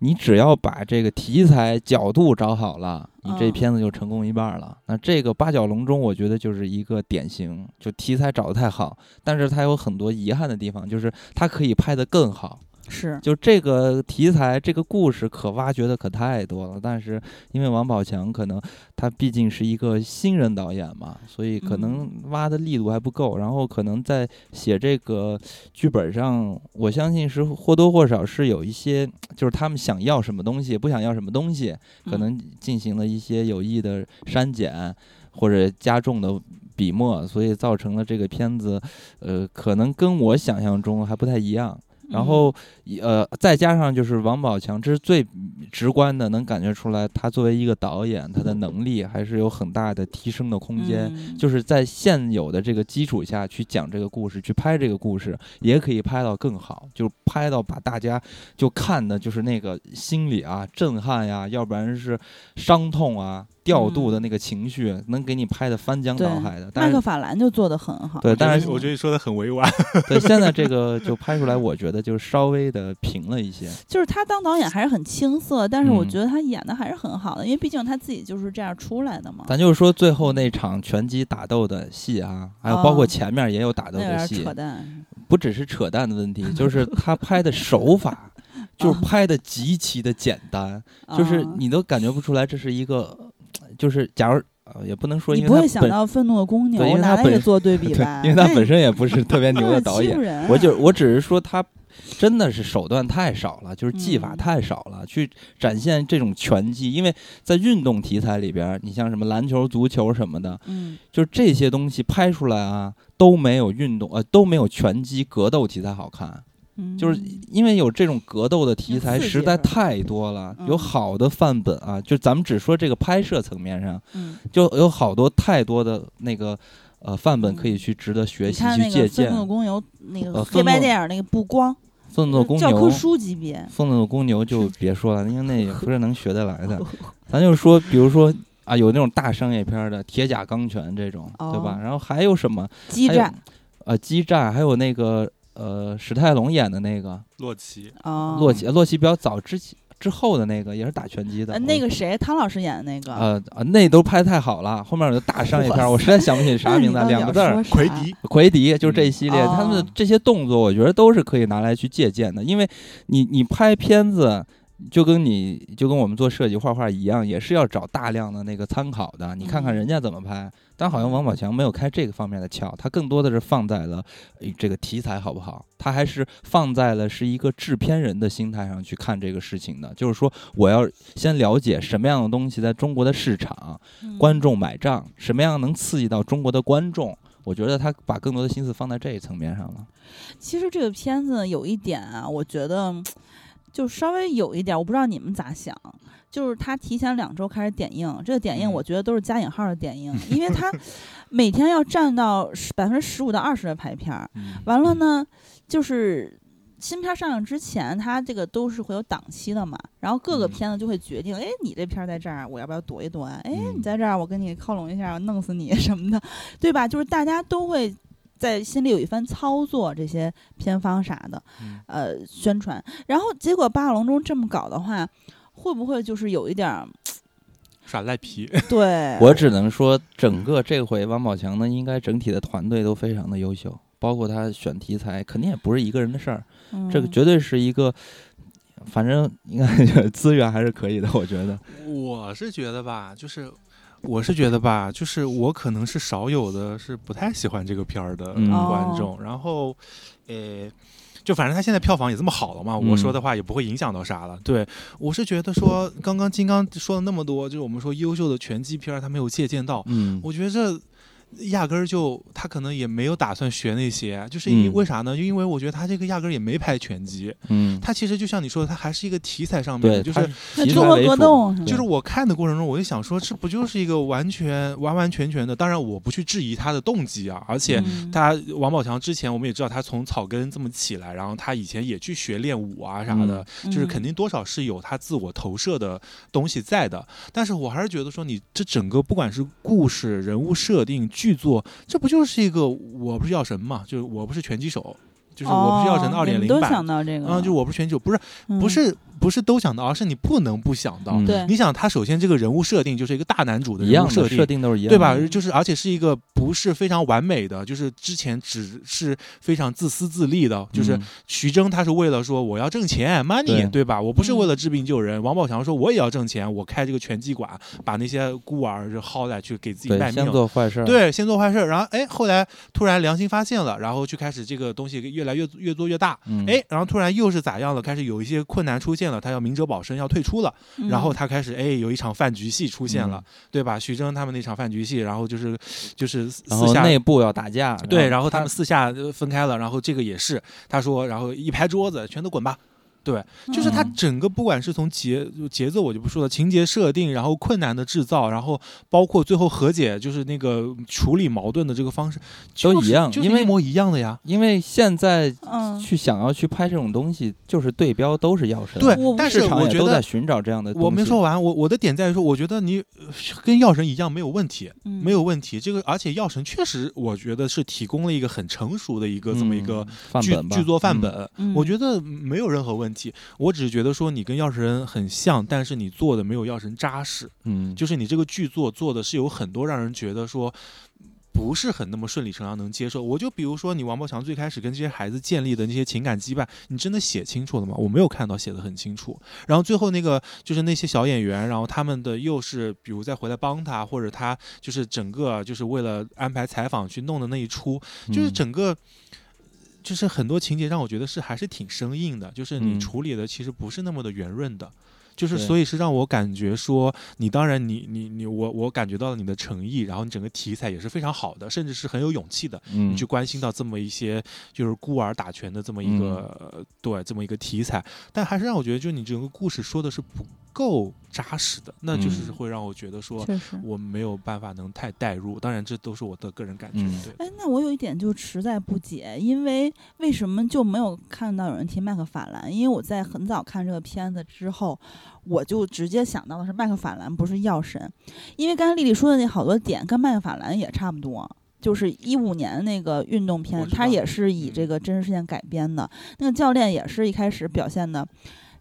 反正是就是没办法才来这破地儿。我跟你说，麦克法兰就是一个冷门片儿，因为很多人没看过。啊，怪不 得。我觉得是这样的。我不断想起，反正就是他，就是我之前节目里也说过，他们在那个沙砾堆那块训练那个画面，就什么夜晚，就麦法兰一样啊。然后我就想，如果有机会能采访王宝强，我想问他，他一我跟你说，他一定没看过。真的假的？真的，麦克法兰。你看，你刚才说的那些，就是那个药神的那些，比如说当时，嗯，就是王宝强这个角色也是一开始他也没有就是直接想管这些孩子啥的，然后也是有一些情感上的变化转折。这教练也是他不断的跟那些墨西哥裔的家庭，就是移民嘛，他们就是很底层的美国人。小孩吗？也。哦，你没看是吗？我没看过。反正就是他，主要是他也不是说骗小孩儿，哎，那就不一样。我有点忘了，那就是从剧作上不一样。我有点忘了，但反正他一看也是跟那些家庭去多接触啥，才转变思想，然后就是说要把这些孩子像这个八角笼中一样，就是他们唯一的出路是离开那个地方，然后走向大学，然后通过越野跑啥的。这个我觉得很像。这个属于说是故事。比较像故事像，我觉得，我觉得都不是我不让我想麦克法兰的原因，都是那个训练戏啊，我觉得特别一样，就是一些场景，就拍摄的场景。但是从这个剧作上，它完全是参考了《药神》，这个无需质疑。现在大量的影片都在去复制，想要去复制《药神》，但是到目前为止还没有一部能超越《药神》。反正我现在看我这豆瓣的。短评评分是有四颗星儿，然后我当时想的应该是三点五，但是豆瓣没有半星嘛，我就那个半星多给了，给了王宝强，就是因为我觉得他真的在努力学习，在进步。而且你看这个大众口碑七点五分，确实也是挺高的。我其实还是挺推荐这部电影的，因为我觉得它是好看的，因为，嗯，我觉得因为就是它离咱们太近了，就特别容易。共情就是，我就要不然我说他这个片子为啥成功，就成功在他的题材选的好，就是因为这些孩子。嗯，你现在一看这个，你就很自然就带入进去了。你看那些孩子，你心里就是受不了，就是难受。我觉得就是他这个片子成功的原因就在于题材，就这么简单。所以我说肯定有高人指点。我觉得也不一定吧，因为王宝强自己也有这个武术方面的背景。武术和那都是两码事儿，你从制片的角度去看这个问题，从商业角度是吧？对。好，那咱们就不说了吧，进入资源片儿，好不好？嗯，资源片儿好。首先我给大家说一个吧，反正刚才不都在说运动，我这就先接上吧。嗯，我最近看了一个叫《气垫传奇》。哎呦，这《气垫传奇》就是刚才提到的大本主演，老是 Q 他，因为大本特别可爱。关键这片子有意思在于什么地方？在于他是大本和这个马达。哎呦，夫妻俩嘛，啊，你 本身咱们俩人大家都知道好朋友，但是其实两人这么多年，这好几十年的友谊，好基友，好基友。对，但是你看他合作，其实数量并不是那么多，对吧？啊，不多吗？还好吧，一般般。好像没有捕手。没有小李和那个蜘蛛侠多，好像真的吗？一只手就数过来了，真的吗？我还真的没有去就是统计他俩编剧的，一开始不是编剧合作就是那个心灵捕手是叫对呀？那他说是不是表演合作呀？对，就是所有的各种合作，你都觉得你不是？你就想假假如咱俩，哇塞，好几十年的老友了，一直从小时候玩到都到中年了，是吧？大家一想说，那咱们是不是合作过多特别特别多次？但是他们俩其实。合作的按对对标他俩的这个友谊吧，我觉得其实就还好。所以这回你看，他不只能看到他俩合作，还能在同一个片子中看到他俩对戏。我觉得这就算是算是一个看点了。这个片儿我真的我也知道哦。我去香港的时候，这个片儿当时在上映呢，哎我没看。哎，好羡慕你！我没看。哎呦。然后这个片子还有一个看点是说，呃，也是我觉得适合。推荐给什么样的人看？就是喜欢篮球的人看。对，因为这个片子讲的是乔丹和耐克签约的故事，但最牛的是乔丹没出来过。其实我在看的时候一直想，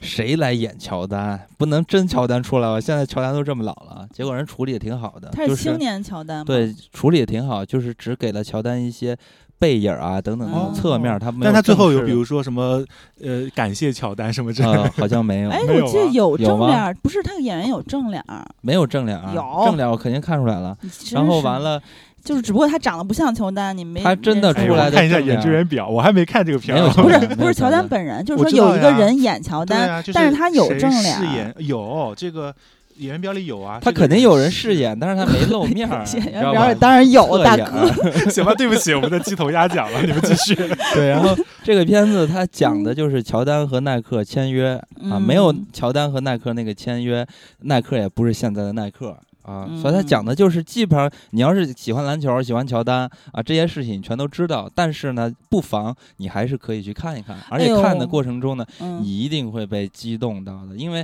就是他讲的是在这些哎著名的人物身后的那些传奇，对传奇这件事的背面儿的那些达成这件事情那些人物，但那些人物嗯可能对于球迷来说是吧，你可能不了解，对，但实际上在这个行业中。就是像什么篮球顾问呀，还有嗯耐克球鞋跟那个呃 NBA 球员签约的这些操盘手嗯，还有耐克 CEO，对，那都是大名鼎鼎的人物。大本就只不过演耐克 CEO，对，只不过我们不知道而已。而且包括嗯就是促成了耐克和乔丹签约的这个人，后面还跳嗯到了阿迪达斯，当年还差点儿，呃，通过这个人的这个这个本事吧，差点儿把阿迪达斯和詹姆斯签约了。当然我也不知道为啥，反正 说不定会拍一部这样的片子。反正嗯最终詹姆斯还是也是和耐克签约，而且你会。看到，就是很多有意思的事情，比如说当年的篮球鞋，匡威是大哥，对吧？这个是球迷都知道。嗯我是说，就说如果你喜欢耐克，但是你不是球迷，你也会选这个片儿的，因为它有很多传奇的东西，比如说那个那个匡威大哥二二哥那个阿迪，完了当时签这个乔丹的时候，匡威有多么的狂傲，然后这阿迪又高层变动，人家家族企业，完了之后，那个耐克的呃，就是促成他跟乔丹签约很重要的一个人是美国男篮的一个教练，然后那哥们儿有马丁路德金的《我有一个梦想》的演讲稿儿，因为他当年就是去到现场，然后跟那个马丁路德金演讲完之后唠了嗑儿，然后是什么保安是吧？当时我总觉得反正那是那这是真事儿胡，扯的，不是这个是现实世界也有的真事儿，而且这嗯个人就是说，呃，后来现实世界也有人想管他买这个要三百万买，他不卖嘛，所以我在怀疑他真的有没有。哎呀，也在吹牛什么干嘛要吹这种牛啊？都跟篮球没有关系，跟耐克他是一个黑人然后他有马丁路德金的宣言的文稿你真，是太阴暗了，你这人。反正就是他有这么多，甚至有的跟那个篮球和耐克都没关系这种传奇，我觉得太有意思了。就是，嗯，而且就是大本演的这个 CEO 也特别搞笑，就是他倍儿跑步嘛，特别跑步，然后每天穿一骚粉的裤衩子，然后就就是奇奇怪怪，然后包括那个谁马达那个角色，就说那个耐克。嗯，总部他那个办公楼里面那超市下班了，我从那儿拿就不算偷 什么的，因为他下班了也不算抢劫。然后大本演的角色最后还跑那儿去 偷零食去什么的，就是人物都做的很有意思。啊、然后以及就是说，包括一些数据也会让你觉得很有传奇感。比如说，就是你当时，嗯，就那个分成给那乔丹嘛，乔丹他妈作为一个非常牛的谈判专家，以及就是很有商业头脑、很清晰逻辑的人去帮他谈。然后其实耐克没有想到，就是乔丹这个系列会这么火，以及就是多少多少亿的销售额，然后乔丹每年从耐克分四十亿美元，什么巴拉巴拉这些。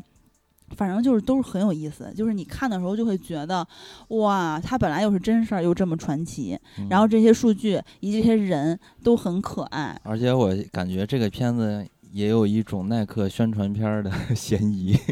耐克广告片 反正就是大本，我刚才说嘛，就是他演适合他的角色，就非常的可爱，这个就是也是非常适合他的角色。嗯，行，还有呢，还有就简单提一些吧，因为现在时长也很长了。我想首先提一下《犯罪都市三》，因为刚才咱们也聊到一拳些，超人，对对对，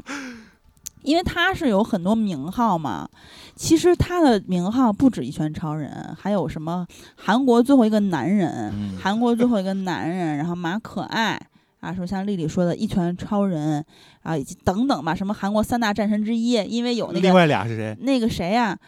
新世界电梯战神丁青。嗯，黄海里面的延边战神绵正鹤延边战神，厉不厉害？然后就是马东锡嘛，他还有一个名儿叫神马东锡，因为他很神嘛。OK，那一开始他是高铁战神，因为在这个呃犯罪都市系列之前，他不是那个《釜山行》让大为人知，但是他演过很多其他片子，嗯反正就是他还有这个无敌神拳或者是大逼斗马东锡的称号，啥玩意儿？反正就是他唯逼一斗侠，对逼斗侠，他唯一的弱点是我觉得啊，就是移动速度，呃，但是如果定点无敌，而且就是马东锡。只跟他对着干能赢的，在影视作品里面只有丧尸，那丧尸还是以巨量和不死取胜的。反正就是这个？我非常非常非常喜欢马东锡。然后这个片子，我虽然只给三颗星儿，但是我看的，说明就正常啊，但我就不是烂片看。的真的特别爽，比什么我给那四颗星儿的，呃，那叫啥《八角笼中》嗯和那个呃《极速追杀》最新一部，我看的都更爽。我觉得它好看，就是因为它嗯很搞笑。但是看了《碟中谍》之后，这都没法看了。哎，不不不，我还是觉得很爽。嗯，为你们老啥？爱就是拉一捧一是咋回事？因为正好刚看完，都都不是故不是故意的。就是这一部呢，首先要承认啊，它虽然有双反派，但是还是非常弱，跟前作比。哦因为你想啊，所有 BOSS 在马可爱面前都是非常抗打，但是没有战斗力的一贯如此。但是就这回他配置的是这个谁？韩国陈浩南，因为长得嗯。巨像南哥，呃，那个《古惑仔》里的造型就是李俊赫浩嘛。南哥，对，浩南哥，还有就是日本佐之助，因为他演过佐之助，那《剑心》里面那佐之助，反正就是这俩人都是反派，他加起来都比不上第一部那个疯狗张千蛋，张千蛋太牛了。啊，但是我反正我是觉得第二部里面那个哎反派好有魅力啊，对对对孙锡九也不如帅，孙锡九演的嗯江海象，因为江海象也是很残暴的，而且很帅。我觉得这两个人都比不上前两部的，再嗯加起来也比不上。但是这一部呢，确实像金刚说的，笑点更多了。哦是吗？这里面有一个特别喜欢哭泣的小胖儿，小胖儿，小胖小胖儿特别搞笑，然后还被马东锡逼着跟那个蓝色药丸合影啥的，就总总之很搞笑。然后嗯，这部也有一些小变化，比如说之前的那每一部呢严刑逼供都很明目张胆的，或者是稍微遮掩一下。然后而且严刑逼供的招式都是明拍出来，比如说戴着头盔，或者是把头摁摁在桌子上。狂捶那个桌子，嗯让他耳鸣，听不见，快快疼死了什么的。这一步就是笑点更多了嘛，所以他一个改假装打扫之后，抹布一抹过摄像头，一秒之后，这个被审讯的人就躺在桌子上被揍完了，就非常搞笑就。是说明粉丝都已经了解他们的套路对。然后这一次呢，就是马叔也是第一次挨大嘴巴了，因为被夜场保安打了一大嘴巴。然后我哦当时想他完了，因为这是马叔最擅长的东西。然后他也第一次被撂倒，是被偷袭了棒球棍，但是一棍子哦没事儿，两棍子给打打那个晕的。然后依然会有一些什么徒手断四肢啊，把铁打弯呀、还有就是又捏那个张哥的裤裆了。但是张嗯哥就是那个第一、二部都有的，最后才登场在第三部，然后头发越来越长的。反正这个系列据说是要拍八部的，我是、啊要拍八部啊，嗯，对，就是金刚告我的，嗯我是完全准不知道备这个事儿。我是准备一直看下去的。因为这第三部我还没有看，我也是打嗯算看的，就最近挺好玩的。对我肯定是要看的，就没来得及看。然后我就反正，但是我有注意到这部的评分就是就是开下下降了。下降了。但是我是觉得啥？我是觉得这个系列就是有它厉害的地方，就是它作为某种程度上其实也是韩国主旋律啊，就是、嗯对吧？就是他讲他们嗯。刑警啊、这个事情，但是他用一种非常就是更类型化的方式来处理它，嗯，然后它能够形成一个很强大的 IP，嗯。然后我嗯。记得上是上一部吧还是啥，在也是在去年在韩国本土卖的特别好，因为现在韩国不是冠军，对电影嗯市场不是挺糟糕的嘛，非常糟对，最近的时候，然后但是这一部其实上的时候，其实多多少少还是就是还是有人去看的，对还是有人去看的，说明他到第三部已经这个 IP 就是成了，嗯，对其实它是这样，就是韩国这几年的发展，前十来年大家都说啊，一说到这个亚洲电影，就是韩国嗯首当其冲的，多么多么好。当然现在呢，大家你看再说韩国的影视，大家说的都是什么网飞韩国嗯啊这些电视剧啊，电影越来越少了。这几年韩国的整个电影市场是非常糟糕的。你像之前大家都说的这个叫什么青五路还是五青路？中五路吧，大哥了，叫中五路的战神们是吧？嗯大嗯家都觉得说中五说，路四小生，对我们都是拍电影的。你看中五路四小生，我最喜欢那个刘亚仁也完蛋了，嗯真是就是他们这些。人一开始就是说老子是拍电影的，我瞧不起嗯电视剧，但现在电影根本就本土的韩国本土的电影，本土的这个投资的片子啊，我之前看那个媒体采访拉出来的数据，就是说从去年下半年本土的韩国电影投资都已经拉不着了，嗯然后人家又猜测，就是说如果要这样的发展下去，二五年韩国就没有本土电影的存在了。那有点夸张了。对，就是这么说。所以这些人呢，就纷纷的，你看都转投这个国际流媒体流媒体拍电视剧了。嗯，所以你看，大家其实真的没有感受到，但是你仔细一想，好像已经很久没有看到韩国的电影了，都是流媒体的一些这些对国外的投资的东西出来。而且咱们之前也说过，就是黄正民那个呃网网飞新剧嗯也不好，就是网飞韩剧也不一定嗯就是完全是就是靠谱或怎么着。嗯而且，嗯所以说这个叫啥来着？犯罪都市，犯罪都市三，它就是嗯对于韩国的影视来说意义特别重大。嗯，在呃《犯罪都市》之前，韩国上映的本土电影没有一部是挣钱的，到了这一部才算是挣钱了。然后完了，给这个韩国本土的电影这公司呀，还有这些从业者吧，也算是有一点强心针的这种感觉。这个这个哦，真的是反正我是想推荐大家去看一下的，因为它毕竟也是资源片儿，不花钱。嗯反正对咱们来说无所谓嘛，嗯但是我还是觉得你要是当娱乐来看的话，它确实挺好看的。对，因为我是觉得它更解压，为什么呢？因为它那狂山大逼斗又一拳超人，完了之后，它这一部的那个肋骨粉碎声又做的声儿更大了，就音效上也突出，你就觉得巨爽，哎特别解压。那那我我嗯岔开个话题啊，就是有个片儿我也没看，我也打算看，就是那个锤哥的《惊天营救》嗯，啊，第二部没看，啊，我也没看呢，那个口口碑很好啊。对对对然后而且我听嗯说有一个什么超牛逼的长镜头，嗯然后我就想说，哎，那这个也是网飞的片儿，但是它其实就第一部其实也不难看，嗯然后就是因为大家都老说什么网飞的这种大数据片儿，就是其实就嗯是十有九烂嘛。嗯但是我想说，哎，第二部反而这个评分还挺高的，我还准备嗯找来看看说，对因为他们也在说打得很很很是爽，嗯然后那个我俩就没来得及看呢。对对对金刚是因为工作太忙，最近老加班儿。我是因为在疯狂的看 SBS，也是韩剧啊嗯，SBS 的新剧就是《恶鬼》。嗯。呃，这个其实没有到我想象的特别火的程度，但是微博上也有一些人在讨论，那是因为我搜“恶鬼”两个字，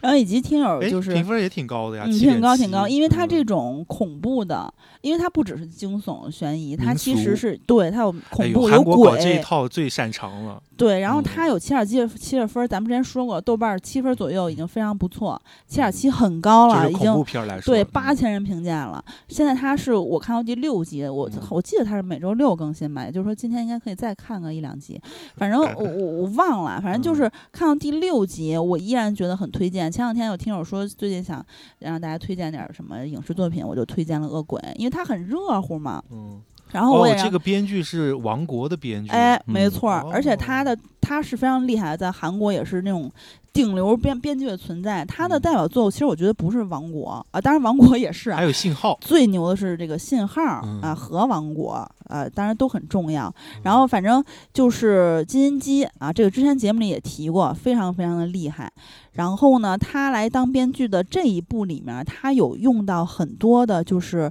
呃，虽然说是就是什么这个跟真实世界无关啊，什么都是纯属虚构什么的，但是它里面我不了解韩国的民俗，反正它看起来逼真吧，就是用到很多这个古籍。说哇，这个什么那个红色发带是什么那个不祥之物，然后那个一些民俗的呃知识点，比如说有一些什么那个在尸体不是有些人在一棵那个大树上自杀，然后这个树就是什么那个自杀鬼，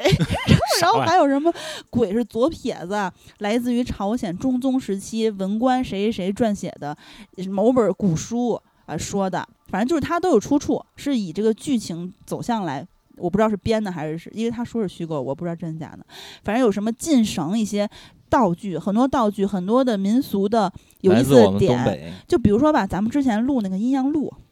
就给大家分享过，这个整个电影系列很长嘛，好多部，这里面很多中国民俗的知识点，比如说什么那个皇帝座，就是影院里面那个鬼位啊，什么或者是好位什么之类的。然后包括这个韩国这个剧里面又有什么太子鬼，有异乡鬼，都是什么东西，什么意思？然后如果人被鬼附身，通过照片，这个人他通阴阳，他也能看出来。然后什么门前记、街头记等等等等，就我看的是很带劲的，因为我我跟大家说过我最。最选就是民俗类的恐怖。那你看过那有个片叫《娑婆诃》，你看过吗？啊，那个那个我知道，那个好像也是民俗的恐怖。但是那个当时说过分一般嘛，没有啊，七点二分其实挺也挺好的。对对，那那个不是那个谁，那个李正宰，对对对，前两年的，这就是之前聊那个后面变成丧尸的那个，大家都不喜欢那片叫啥来着？秘密家园？没没？甜蜜家园？不是，他说的是电影电影啊。就是那个咱们节目里还详细的说过的那个呀，就是一开始是民俗恐怖，后来变成了丧尸片儿，有安了好多摄像头的那个。哎呀，泰国泰国的，反正就是那泰国的灵媒嘛。啊，灵媒那大家也都不喜欢。还是韩国的。啊，对，对不起，说错了，反正就是。那个前面我也很喜欢啊，就是恶鬼，就是推荐大家看一下。如果喜欢这类的话，而且我告诉你一个非常好的点是啥呢？就是我已经是电疗喜欢恐怖系列的人里面最胆小的了，但我一人都可以看。所以大家就想想，他虽然也那就没必要看了，不是这样的，太好看的。他们都说喜儿都能看，那应该是 没啥好看的，就没啥那应该是不恐怖。我也比好多人胆大。上半月我还看了一部是日本电影啊，就是如果不让上司注意到，这个时间循环就无法结束啊，非常的长。那个我也看过，我在上影节看的。对对，因为这个片子之前是我发另外一个片子微博的时候，听友就说你看没看？我说我看了，呃，我还行吧，没有很喜欢，但是我觉得有点意思，因为这种时间循环的片子已经看过非常多，但是他这回比较带入的是职场。你看他那个中文名 Mon Mondays Monday 怎么念？Monday 完了，我这 你搞得我都不会念星期一都不会念了，太囧了。反正就是你听这名很可怕吧？老是过星期一，你作为一个上班族，你不吓死了？你干嘛这么绘声绘色对我说？不是，我就说任何人，反正我就觉得，因因为我不加班，但是有很多人上班很累的。拉仇恨不是我的意思，就是说，就我以前也加班啊，反正就我代入想象一下，我觉得太可怕了，就大家永远被困在一个办公室里面。我这场我当时还是上影节看，因为我知道这个片儿是因为他今年在北影节，然后就是就是不知道可能大家都特别喜欢吧，然后评分巨高，然后我在上影节我就去看了，然后看了之后，然后我得承认那场的效果确实呢也很好，但是我就是没有怎么代入。我想说这有啥好笑的？就是它不就是一个被玩烂了的时间循环的梗吗？为什么会笑？我全程都没笑，没笑吗？我们那场大家疯狂的笑，然后我也没有 get 到笑点。我想说这有啥好笑的呀？就是就是好比我金刚看了吗？我看了。对呀，就好比说我笑了啊，你笑了是吗？就是所有人都发现了，我操，这是一个时间循环，只有老板不知道，然后我们要提醒他。就那一段 最好笑，然 后我不知道，可能是因为打工人就是找到这种，哎，我操，PPT 永远做不完，方案永远在加班的这个点，就好像是确实每每天都在过星期的感觉，然后有点代入吧。我想说，但是那这样的话，大家岂不是每天上班上着上着自己就能笑出来？就是，就反正我们我觉得他有一点很让我代入是什么呢？就是说，嗯，我相信有很多人会。在某个阶段会觉得，哎，我的生活好像就是在循环，比较机械化的循环。因为他有句台词就是说，我觉得自己每周在重复一样的事情，然后呢，想跟前辈，就是他一轮一轮的跟前辈、领导之类的，告诉他们我们在不停的循环这一周。然后跟一个前辈说的时候，前辈说，我觉得自己已经循环了十年这样的生活了。就这个其实挺真实的，因为你的生活如果是上班族的话，或者你的呃工作。大差不差是那个内容的话，你的工作又比较稳定，你可能就容易有产生这种感觉，因为你圈子大家都比较窄嘛，然后每天就几点一线的。然后这个片子我本来以为是就是他有玩一些设定比较新奇的，但后来发现他是有尽力做一些有意思的点，但主要围绕在职场，以及到后面他那个结尾是很温馨、很治愈的。所以我觉得有兴趣的人也可以去看一下。嗯嗯。对他其实是唤醒了一些机械麻木的人生中曾经自己的片子里是梦想，但我觉得可能是很多你，比如说感兴趣的事儿啊，比如说我想学游泳，想学网球，然后但是我一直没有去做，那为什么呢？就是我觉得他是在讲这些东西，嗯所以我觉得还行，比较喜欢。我竟然给了四颗星儿嗯啊！反正呃，这个月呢，大概看过的就是这些片子，然后有一个，其实我还在微博上特意发了，因为是同事第一时间发给我资源，就是泰国那个寄屋出租。但是我跟金刚本来打算录这期之前就看一下，嗯，因为刚出资源嘛，但实在是没来得及。嗯、这个片子也是是泰国恐怖片嘛，在豆瓣儿目前是七点三分，但它开分很高，八十多分一直在往下降，然后嗯，我看就是群里有一些听友也也就是截截图我说那个出资源了的分享给其他人，然后其他人也有说我看了就不是很喜欢，啊，也有人觉得还行，反正就是这个片子呃口碑也比较两极，有兴趣也可以去看看，因为恐怖片最近